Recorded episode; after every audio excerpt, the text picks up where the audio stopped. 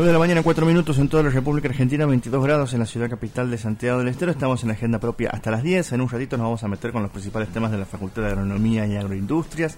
Te vamos a contar también preparativos de lo que va a ser el paro internacional de mujeres mañana su expresión, por supuesto, aquí en la Universidad Nacional de Santiago del Estero. Pero ahora nos metemos de lleno con un tema importante porque tenemos una invitada en el estudio, a la distancia, pero está con nosotros. Sí, eh, Ernesto, vamos a hablar de con Verónica Camargo. Verónica es mamá de Kiara Páez. Eh, Kiara fue asesinada, fue víctima de femicidio en el año 2015 eh, y su caso motivó el nacimiento del movimiento Ni Una Menos, ¿no? A propósito del 8M justamente. Eh, pero está haciendo noticia su caso en los últimos días porque eh, bueno, hay, hay una cuestión que tiene que ver con el acusado, con el asesino que en su momento tenía 17 años eh, y terminó siendo condenado a 21 años y medio, pero ahora la Corte Suprema de Santa Fe anuló la, la sentencia y podría recibir algunos años menos. Eh, pero vamos a escuchar a Verónica primero y que nos cuente cómo está la situación hoy. Verónica, buen día, muchas gracias por atendernos. Hola Belén, buenos días para vos, tu audiencia y ahí el equipo que, que está ahí con vos. Bueno, eh, Vero, me gustaría que nos cuentes un poco cuál es la situación en este momento. Sé que estuviste eh, por el juzgado en los últimos días. Sí, como bien decías, por un fallo de la Corte Suprema de la provincia de Santa Fe, pidió que se reduzca la condena a Mancilla y se le dé el derecho a salidas transitorias.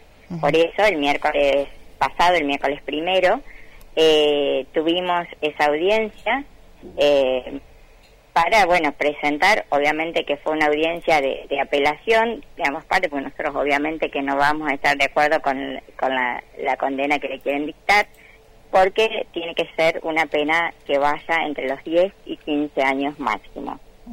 Eh, la abogada, obviamente que pide eso y menos también, junto con el este, defensor de, menores.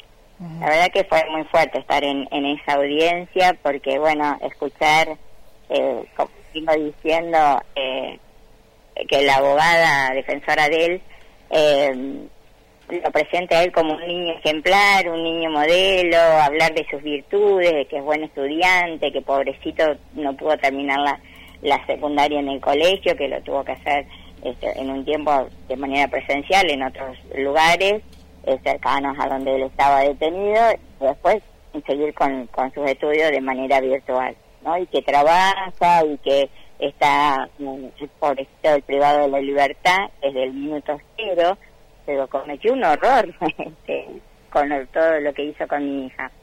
eh, así que bueno, fue terrible. Lo que sí me dieron la posibilidad de hablar y eso por ahí este entonces, a lo mejor nosotros nos sentimos como que nos tienen en cuenta, ¿no? Podemos hablar, este, también estaba presente de manera virtual el papá, porque al final la única que estaba de manera presencial fui yo, tuve que viajar a Venado Tuerto y a mí no me avisaron de que el resto iban a estar todos virtual.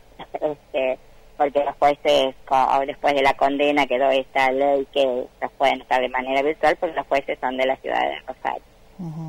Así que bueno, en eso estamos ahora a esperar que ellos este, dicten el, veredicto, pero bueno, nosotros vamos a tener que continuar seguramente con otras instancias porque no creo que se animen a, sentar una jurisprudencia eh, eh, siendo en contra de la Corte de la provincia, que sería lo ideal. Creo que lo que necesitamos es una condena ejemplar, ¿no?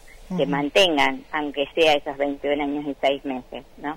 eh, pero bueno, eh, tenemos que esperar a ver qué, qué, qué veredicto dan. Pero, eh, que, igualmente, ¿qué es lo que te dicen eh, por ahí con respecto a esta situación? ¿Te dan esperanza de que pueda suceder lo que ustedes piden? Eh, y no es fácil. Lo que pasa es que, viste, por los tratados y derechos internacionales del niño se tienen en cuenta muchas cosas. Pero yo digo, acá están olvidando que Kiara también era una niña eh, y que y se olvidan de defender el primer derecho fundamental que tenemos todos, que es el derecho a la vida. Eh, entonces ahí ya no, no están cumpliendo. Hay quienes dicen que sí, porque por ejemplo el juez en primera instancia, que le dictó los 21 años y 6 meses, y la Cámara de Apelaciones de Rosario anterior, eh, tuvieron en cuenta este, mm, sentencia o jurisprudencia, casos precedentes, perdón, que pudieron, este, que, mm, que dictaron una sentencia mayor, ¿no? Entonces, basándose en estos casos, es que tomaron esa decisión para los 21 años y 6 meses y, poder dictar una sentencia, por llamarla de alguna manera, casi perpetua para un menor, ¿no?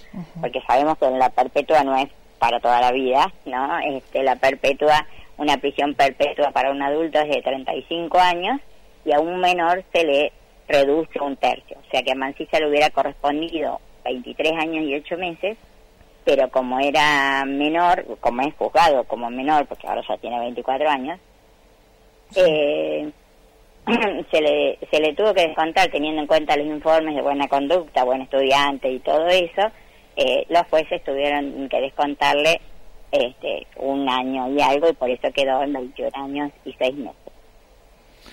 Había quedado.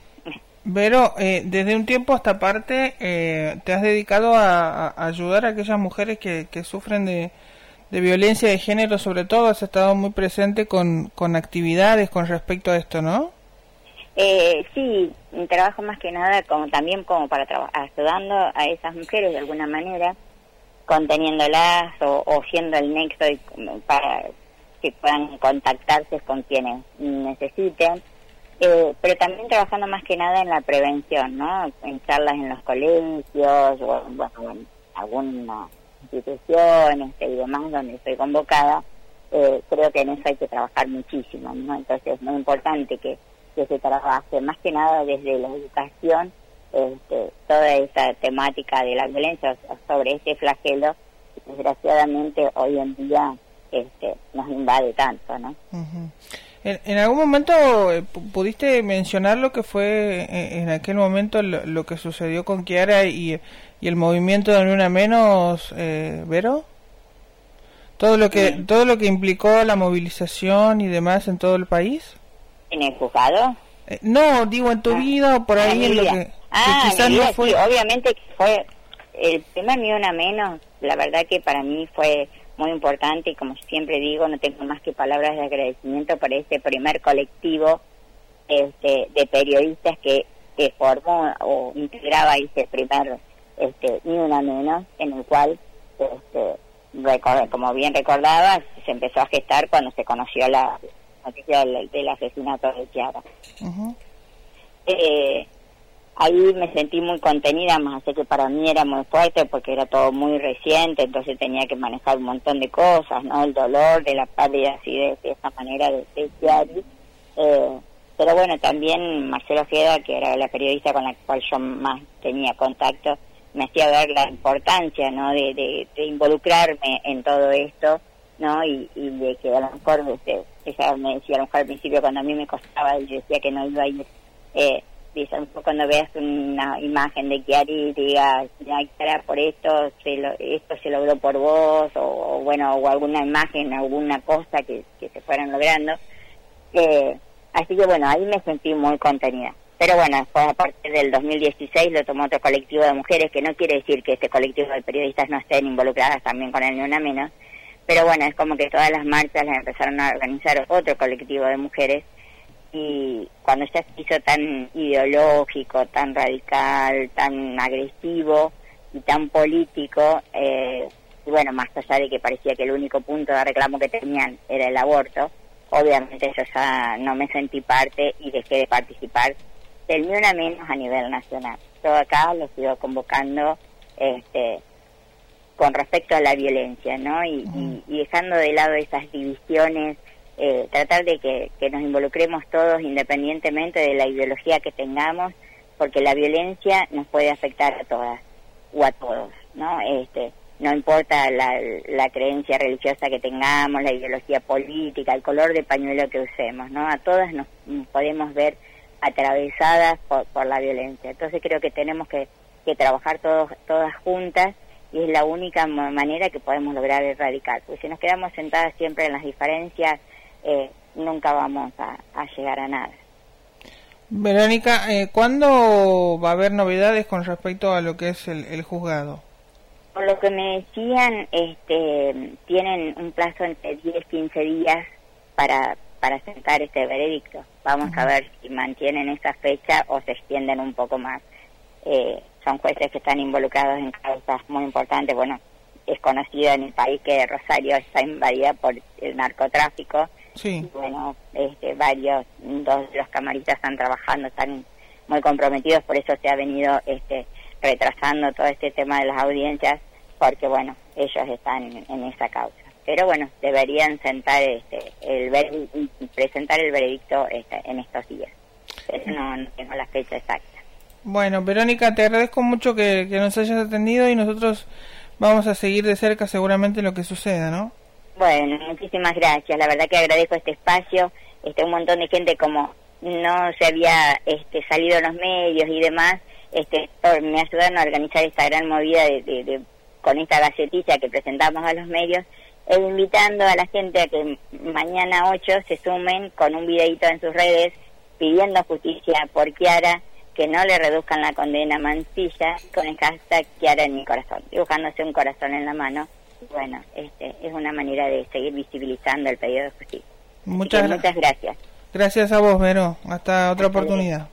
Gracias. Bueno, ahí estábamos escuchando a Verónica Camargo, madre de Kiara Páez, que fue víctima de femicidio en el año 2015